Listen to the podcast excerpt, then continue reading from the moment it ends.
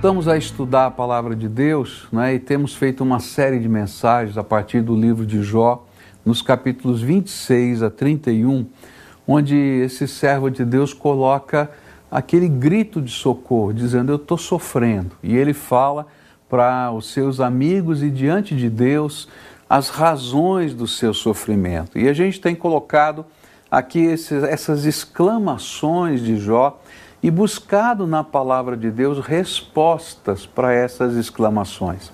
E eu queria meditar com você hoje no capítulo 30, versículo 20 do livro de Jó, onde diz assim: Clamo a ti, ó Deus, mas não me respondes. Fico em pé, mas apenas olhas para mim. Vamos orar juntos antes de meditar nessa expressão do livro de Jó? Pai querido, nós estamos na tua presença e como nós necessitamos do Senhor. Parece tão estranho a gente poder pregar a tua palavra olhando para uma câmera, sabendo que do outro lado tem pessoas, mas que a gente não pode ouvir, que a gente não pode ver, que a gente não pode perceber as reações. Mas nós cremos, Senhor, que tu tens uma palavra, uma palavra ao meu coração e ao coração de cada pessoa que está participando conosco desse tempo de meditação. E eu quero te pedir que nesta hora o teu Espírito Santo se revele aqui. Que nesta hora o Senhor toque a nossa alma. Que nesse momento sejamos, Senhor, alcançados pela presença do Senhor. Ó oh, Pai, eu não posso estar perto de cada pessoa que está participando conosco mas o Senhor pode visitar cada uma na, no poder do Senhor, na misericórdia do Senhor, com a presença do Teu Espírito. Então, vem, Senhor, sobre nós e abençoa. É aquilo que oramos em nome de Jesus, o Teu Filho. Amém e amém. Um dos momentos mais difíceis na vida de um cristão é quando o nosso Senhor demora a responder. Eu não sei você, né, mas eu sei que esses são os momentos de angústia da minha alma.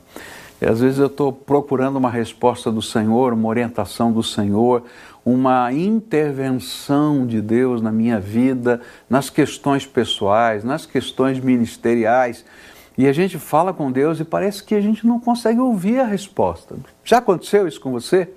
Eu quero dizer que já aconteceu comigo e já aconteceu com vários dos servos de Deus aqui relatados nas Escrituras. E é disso que Jó está falando. Esses momentos do silêncio de Deus, onde parece que não há nenhuma resposta, onde parece que não há nenhum sinal e há uma forte aparência de solidão que se intensifica na medida direta da profundidade da nossa dor. Então, quanto mais doído está, mais sozinho a gente tá, parece que está se sentindo. E foi justamente isso que aconteceu com Jó e com tantos outros personagens das Escrituras Sagradas. Eu vejo isso acontecendo na minha vida e na vida de pessoas diante de decisões que eu tenho que tomar e o tempo vai passando e chega a hora de tomar a decisão e a gente às vezes não tem uma consciência clara da vontade de Deus e da resposta do Senhor. Eu vejo às vezes isso em situações familiares, onde você está vivendo uma, uma situação complicada dentro de casa e você está esperando uma intervenção divina e parece que essa intervenção divina está demorando demais. Eu tenho visto isso em questões financeiras, gente que às vezes está naquela angústia diante de problemas financeiros, e o problema financeiro é para ontem, para anteontem, e parece que está demorando demais uma resposta de Deus. Tenho visto isso na vida de pessoas angustiadas, quando perdem um emprego não é? e não conseguem entender o que está acontecendo, e parece que o tempo vai passando e não chega uma nova oportunidade e as coisas vão ficando mais tensas. Tenho visto isso na vida de algumas pessoas que anseiam por uma resposta de Deus na sua vida afetiva. Com quem eu vou me casar? Quem é a pessoa que o Senhor escolheu para eu dividir o resto da minha vida e parece que o tempo vai passando. Eu vejo isso às vezes em alguns jovens que estão dizendo: bom, qual é a minha vocação? Eu me lembro da minha filha chorando, né? É, sentada no chão do quarto, ainda jovenzinha, e tendo que decidir qual vestibular ela ia fazer, e ela dizia assim para mim: Pai, não é justo a gente ter que decidir a vida inteira da gente num só momento. E eu dizia para ela assim, filha, mas Deus tem um plano, pergunta para Ele. Ela dizia para mim, eu já perguntei, mas eu não consigo entender claramente qual é a palavra dele para mim. Gostoso foi quando Deus falou para ela e ela teve plena convicção daquilo que Deus queria para a sua vida. Eu vejo isso em situações de enfermidades também. Como o tempo parece que se congela, não é? nos dias da enfermidade e os dias são mais longos e o tempo vai passando e a gente vai dizendo: Senhor, quando vai vir a tua resposta, a tua intervenção? E há tantos outros momentos né, na nossa vida em que a gente não consegue perceber nem a palavra, nem o cuidado do Senhor para conosco. E eu gostaria de tentar aprender com a palavra de Deus como enfrentar esses momentos na nossa vida. E porque Jó estava tentando descobrir como é que ele podia enfrentar esses momentos. E eu gostaria de usar alguns exemplos da Escritura Sagrada, porque eu acho que quando a gente vê histórias, né, pessoas, fatos, isso nos ajuda a perceber com mais clareza as maneiras de Deus trabalhar. E o primeiro personagem da Bíblia que me ajuda a entender como é que a gente age quando parece que Deus não está falando com a gente ah, vai surgir lá em Mateus capítulo 15, versículos 21 a 28, que eu queria ler. Diz assim: Saindo daquele lugar, Jesus retirou-se para a região de Tiro e de Sidom. E uma mulher cananeia, natural dali, veio a ele gritando: Senhor, filho de Davi, tem misericórdia de mim. Minha filha está endemoniada e está sofrendo muito. Mas Jesus não lhe respondeu palavra. E então os seus discípulos se aproximaram dele e pediram: Manda ir embora, pois vem gritando atrás de nós. E ele respondeu: Eu fui enviado apenas às ovelhas perdidas de Israel. E a mulher veio, adorou-o de joelhos e disse: Senhor, ajuda-me. E ele respondeu: Não é certo tirar o pão dos filhos e lançá-lo aos cachorrinhos. E disse ela: Porém, sim, Senhor, mas até os cachorrinhos comem das migalhas que caem da mesa dos seus donos. E Jesus respondeu: Mulher, grande é a sua fé, seja conforme você deseja. E naquele mesmo instante, a sua filha foi curada. A minha pergunta a esse texto é: como esta mulher enfrentou o silêncio de Jesus? aqueles momentos em que ela ia atrás de Jesus e Jesus não falava nada com ela. E a impressão que temos é que ela seguia Jesus já há algum tempo. E à medida em que ela ia seguindo Jesus, ela ia clamando pelas ruas e correndo atrás do Mestre, sem que ele lhe desse qualquer resposta. Tanto que os discípulos estavam incomodados, e olha, manda essa mulher embora. E aí eu encontro a primeira resposta. Se você está vivendo um momento de silêncio, em que você não consegue perceber a voz de Deus na sua vida, que você não consegue perceber as respostas de Deus, a gente pode aprender com essa mulher. E a primeira lição que eu aprendo é que ela enfrentou esse momento de provação insistindo no clamor. Ela persistiu na busca do socorro divino. Ela não desistiu. E eu aprendo que na Bíblia, não somente nesse fato, mas em tantos outros, o silêncio de Deus é um convite à nossa busca. Qual de fato é a nossa intensidade? Qual de fato é a nossa certeza de que Deus é a resposta e a solução para a nossa vida? Por isso eu queria dizer que no tempo em que parece que Deus não nos fala, em que há um silêncio no céu, é hora de resistir, de persistir, de continuar clamando, de não desistir, porque a verdadeira fé não desiste de buscar o seu autor e consumador. Se você de fato crê que a resposta está no Senhor, então você vai continuar batendo nessa porta.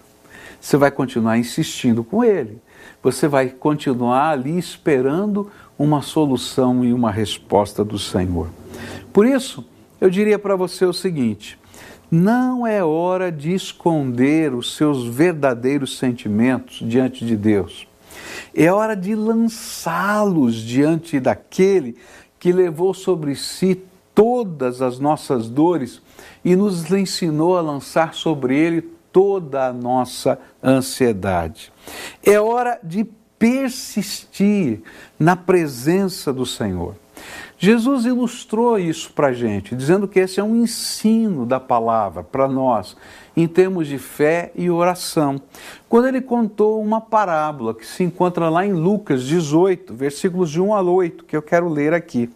E diz assim: então Jesus contou aos seus discípulos uma parábola para mostrar-lhes que eles deveriam orar sempre e nunca desanimar.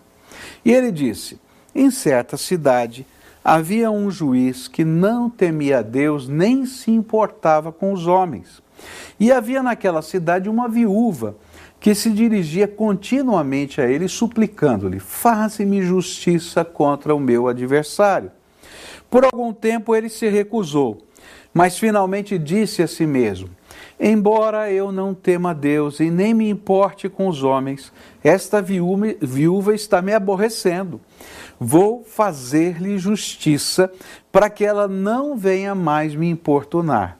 E o Senhor continuou: Ouçam o que diz o juiz injusto. Acaso Deus não fará justiça aos seus escolhidos que clamam a Ele dia e noite? Continuará fazendo-os esperar, eu lhes digo, ele lhes fará justiça e depressa. Contudo, quando o filho do homem vier, encontrará fé na terra? É interessante Jesus que está nos ensinando que a fé se demonstra também pela persistência na oração, pela persistência no clamor a Deus, pela persistência em tentar e buscar do Senhor a resposta. E eu já conversei com uma pessoa que tinha um sonho e essa pessoa queria ser médico, tá?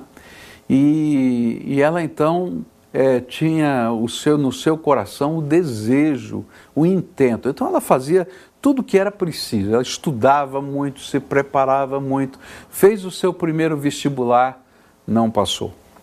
E então alguém disse para ele: Olha, será que não era melhor você escolher uma outra profissão? Ele disse: Não, minha vocação, meu sonho é ser médico, eu vou estudar de novo. E ela foi, se preparou de novo, fez os melhores cursos, as melhores uh, escolas preparatórias, fez o seu segundo vestibular e não passou. Aí a família disse: Bom, será que você é, não gostaria de pensar numa outra carreira? Ele falou: Não, minha vocação é ser médico. E então ele fez outra vez o seu curso, outra vez se preparou de novo, fez o seu terceiro vestibular. E só no terceiro vestibular ele conseguiu passar. Mas ele não desistiu do seu sonho.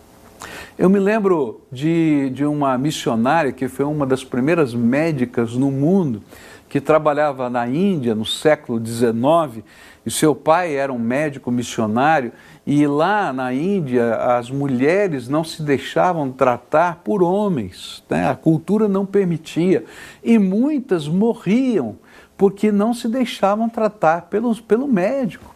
E ela sentia a necessidade de ser médica, mas nenhuma universidade aceitava.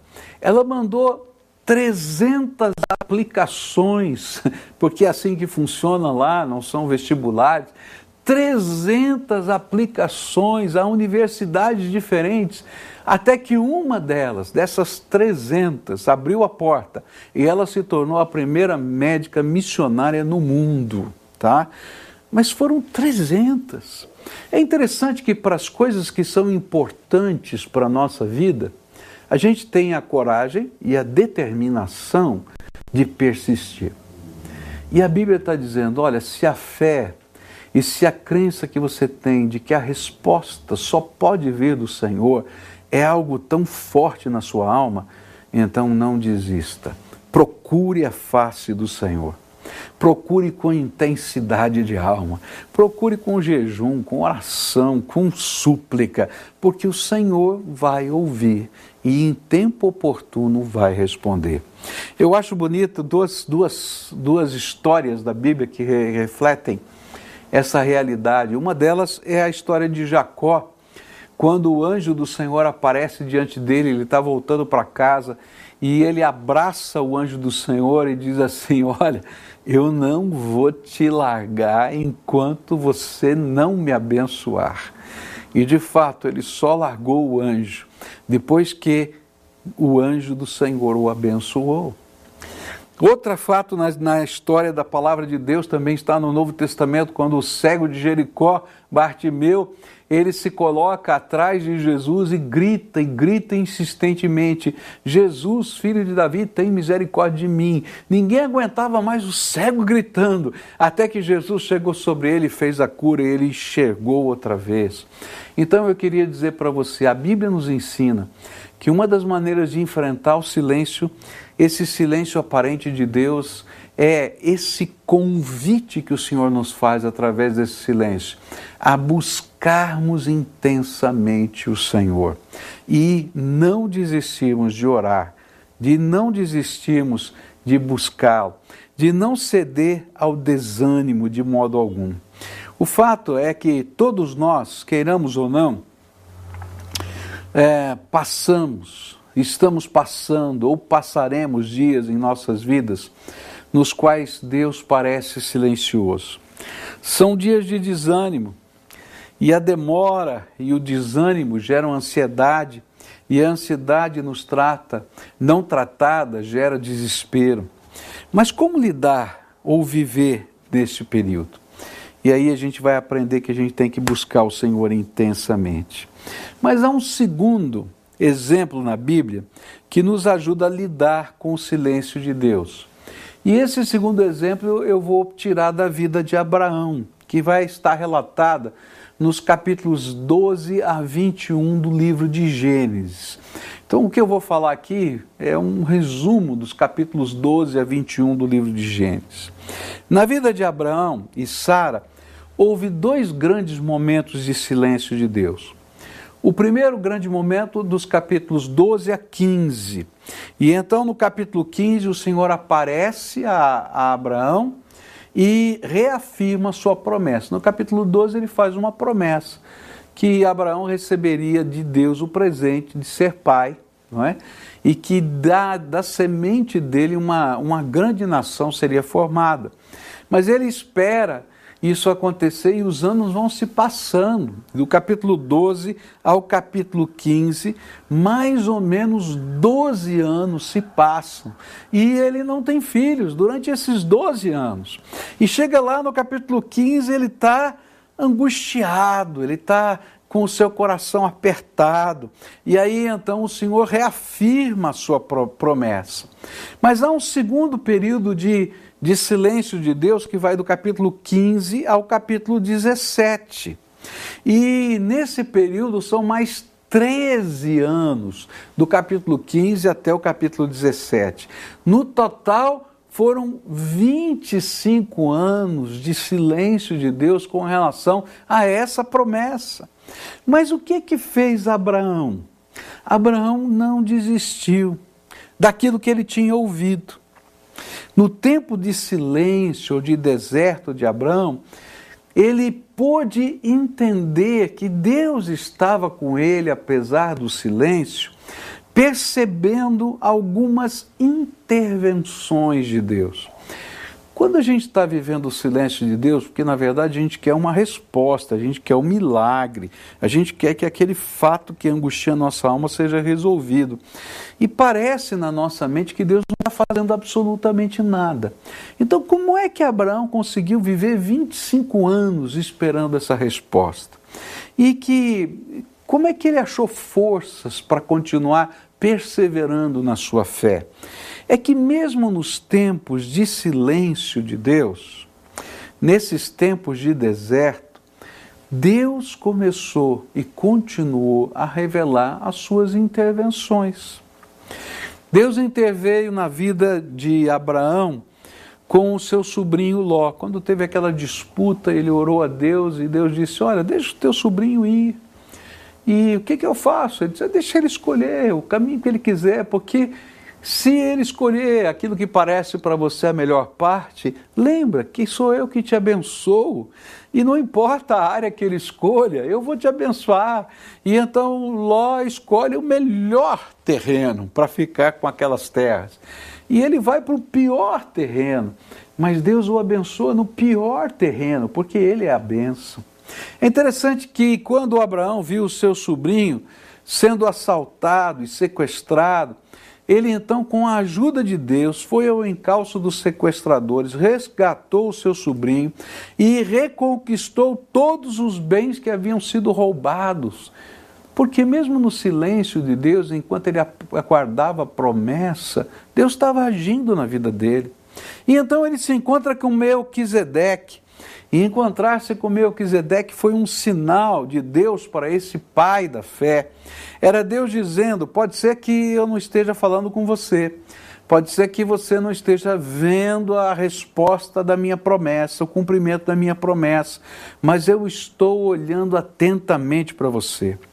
Então, quando Deus estiver em silêncio, perceba as ações de Deus pois elas são testemunhos dele, da sua fidelidade e confirmação diária das suas promessas. Eu quero dizer para você que é, temos vivido tempos difíceis, não é? Essa pandemia, não é? Ela é um tempo muito complicado. A gente está orando por uma vacina, por uma solução definitiva. E eu sei que você está orando também para que as coisas voltem ao normal. Mas se você olhar nesse período, você vai encontrar várias manifestações da graça de Deus sobre a sua vida.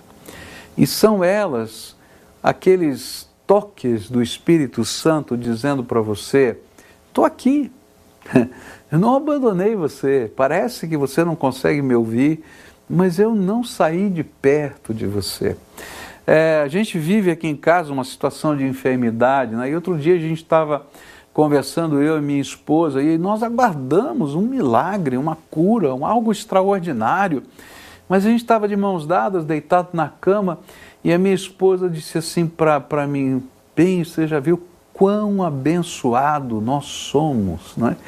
E eu vi isso dela, que tem tantas limitações, mas ela começou a dizer: olha isso, olha aquilo, olha aquilo outro. Nós somos privilegiados. Sabe, no meio das batalhas mais intensas da vida, quando parece que a gente está ouvindo só o silêncio, Deus está falando através de gestos do seu amor que nos circundam, que nos cercam, que nos abraçam. E eu queria desafiar você a perceber o que Deus está falando ao seu coração. Talvez você esteja vivendo esses tempos de silêncio, então olhe a volta. Você vai perceber pequenos e grandes sinais da presença de Deus, do seu amor, do seu cuidado, e eles são manifestações de um Deus que está falando de outras maneiras. Eu queria falar de uma terceira maneira de enfrentar os tempos em que parece que Deus está demorando a nos responder é quando nós somos capazes de lembrar das marcas do Senhor no passado da nossa fé. Foi isso que Jesus queria ensinar aos seus discípulos quando eles estavam enfrentando a tempestade. Lá em Lucas capítulo 8, versículos 22 a 25, a Bíblia diz assim: Certo dia Jesus disse aos seus discípulos: Vamos para o outro lado do lago. E eles entraram num barco e partiram, e quando navegavam, ele adormeceu. Abateu-se sobre o lago um forte vendaval, de modo que o barco estava sendo inundado e eles corriam grande perigo. E os discípulos foram acordá-lo, clamando: Mestre, vamos morrer. E ele se levantou e repreendeu o vento e a violência das águas, e tudo se acalmou e ficou tranquilo. Onde está a sua fé? perguntou ele aos seus discípulos. Amedrontados e admirados, eles perguntaram uns aos outros: Quem é este que até os ventos e as águas dá ordens e eles lhe obedecem? Quando Jesus perguntou onde está a sua fé, era como se dissesse: Você já pôde me ver curando cegos de nascença, paralíticos, libertar endemoniados, pagar tributos com a moeda que estava na boca do peixe. Mas agora eu o chamei e chamei vocês a exercitar a fé diante da sua dor e do seu sofrimento. Todas as vezes vocês me viram e vocês me assistiram exercendo o poder a favor de alguém. Mas agora eu estou convidando vocês a conhecer o meu poder operando a favor de vocês. Veja o efeito disso nas palavras desses discípulos. Eles perguntaram uns aos outros: Quem é este que até os ventos e as águas da ordem e lhes obedecem? Essa experiência estava abrindo novas portas de compreensão de quem era o Senhor e como o seu poder poderia agir em seu favor quando a fé era colocada em prática. Por isso, nos momentos de aparente silêncio de Deus, confirme a sua fé nele e permita que ele revele dimensões novas do seu amor e poder na sua vida. É como se o Senhor estivesse dizendo assim: você já viu fazer tantos milagres na vida dos outros. Agora eu quero fazer um milagre na sua vida. E assim como você foi capaz de ficar admirado e crer que eu posso fazer milagre na vida dos outros, creia que eu vou fazer um milagre na sua vida. E quando a gente passa a crer assim, a gente tem coragem de insistir. E a gente tem coragem de abrir os olhos para perceber o que Deus já está fazendo na nossa vida. Eu queria nesse momento orar por você. Eu não sei o que Deus está fazendo na sua vida, eu não sei quais são os seus sentimentos, as suas lutas. Quem sabe haja uma angústia na sua alma dizendo: Senhor, onde tu estás? O Senhor está vendo o que está acontecendo? Eu quero dizer para você que Ele está vendo e está te convidando. Vem, chega perto de mim insistentemente, ardentemente, como nunca você me procurou. Olhe ao seu redor e veja o que eu já estou fazendo.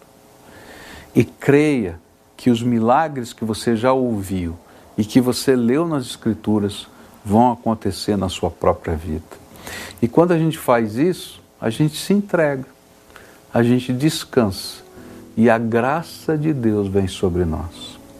Eu queria desafiar você hoje a tomar uma decisão a decisão de entregar tua dor, teu sentimento, teu medo, tua angústia, a vida inteira. Eu gosto de uma expressão que às vezes a gente tem que entregar a vida com casca e tudo. Porque às vezes eu e você somos gente cascuda, sabe? Dura. E a gente tem que amolecer. E às vezes a gente não sabe como amolecer. Então eu digo para você: entrega a vida com casca e tudo. Vai lá do jeitinho que você está e se coloca na mão de Deus. E creia que Ele é poderoso para fazer algo novo na sua vida. Então, daqui a pouquinho, não é? A gente vai orar. Nesse momento, nós vamos louvar a Deus. Enquanto a igreja está louvando a Deus e você vai buscar a face do Senhor, eu queria convidar você a entrar nesse link e assumir um compromisso de decisão com o Senhor. Eu estou me entregando ao Senhor, estou colocando a minha vida, a minha dor, meu sentimento. E vou pedir mais, tá? Que você se permita ser acompanhado por alguém nesse processo novo de entrega. E ali você vai dizer, eu quero fazer um discipulado. E alguém vai acompanhar você. Como é que está a tua vida? Como é que está? Vai orar por você, vai buscar a Deus junto com você, vai saber o que está acontecendo com você, vai te ajudar nas decisões espirituais. Você vai tomar suas decisões, mas é isso chamamos, nós chamamos de discipulado. Caminha conosco, toma essa decisão e logo depois eu quero orar por você. Por amor, sua vida entregou, meu Senhor. Humilhado foi como a flor machucada no jardim morreu pensou em mim, me amou.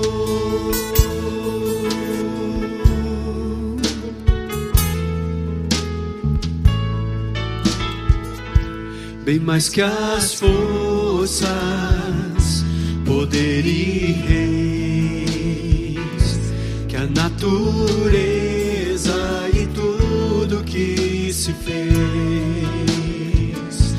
bem mais que tudo criado por tuas mãos. Deus, tu és princípio, meio e fim. Bem mais que os mares, bem mais que o sol e as maravilhas que o homem conheceu e as riquezas, tesouros desta terra. Incomparável és para mim. Por amor, sua vida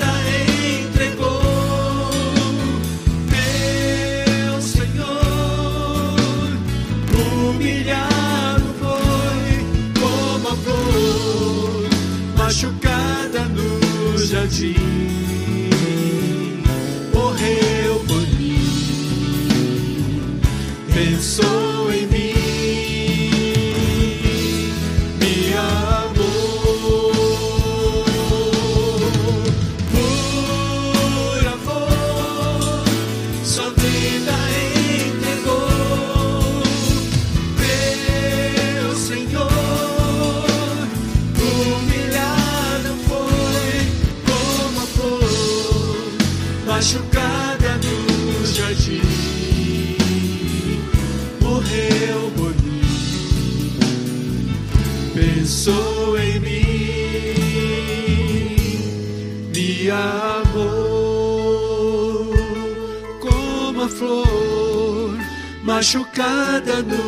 jardim, morreu por mim,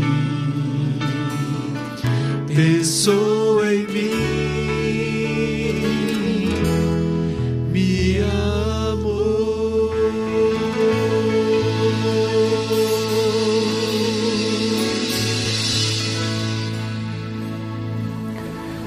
Espero que você tenha preenchido lá e a gente possa juntos orar. Lembra, é colocar a vida com casca e tudo na mão de Deus. Vamos orar? Senhor, tem gente aqui que está me acompanhando nessa oração. Eu não posso vê-los. Eu não sei onde eles estão. Alguns estão próximos aqui, quem sabe em Curitiba, outros do outro lado do mundo, porque a internet alcança o mundo inteiro. Mas que nessa hora, Pai, que nesse momento o Senhor os visite. E que o Senhor revele, Pai, como o Senhor Jesus olhou para aquela mulher e conversou com ela, que o Senhor revele a tua presença, que o Senhor fale agora com essas pessoas, que o Senhor mostre o que o Senhor já está fazendo e que o Senhor os convide a experimentar os teus milagres, a tua bênção no dia a dia de hoje, começando de hoje, Senhor, daqui para frente. Põe a tua mão de poder e graça. É aquilo que eu oro em nome de Jesus. Amém e amém. Não desista, o Senhor é por você.